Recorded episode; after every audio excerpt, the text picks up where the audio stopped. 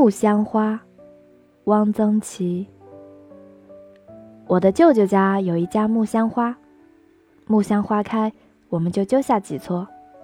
木香柄长，似海棠，梗带着枝，一揪可揪下一撮。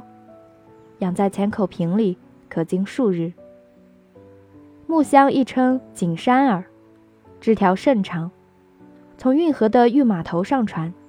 到快进车罗，有一段，两岸全是木香，枝条伸向河上，搭成了一个长约一里的花棚。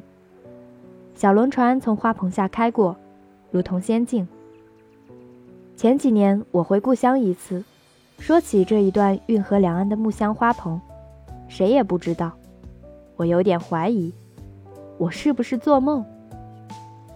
昆明木香花极多。观音寺南面有一道水渠，渠的两沿密密地长了木香。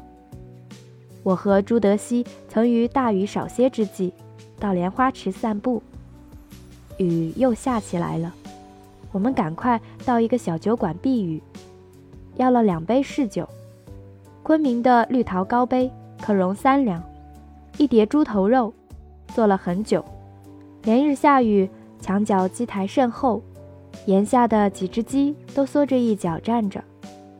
天井里有很大的一盆木香花，把整个天井都盖满了。木香的花叶、花骨朵都被雨水湿透，都极肥壮。四十年后，我写了一首诗，用一张毛边纸写成一个斗方，寄给德熙。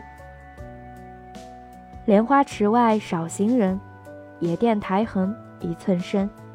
浊酒一杯天过午，木香花诗雨沉沉。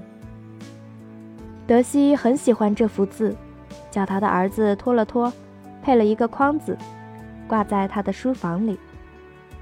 德熙在美国病逝快半年了，这幅字还挂在他在北京的书房里。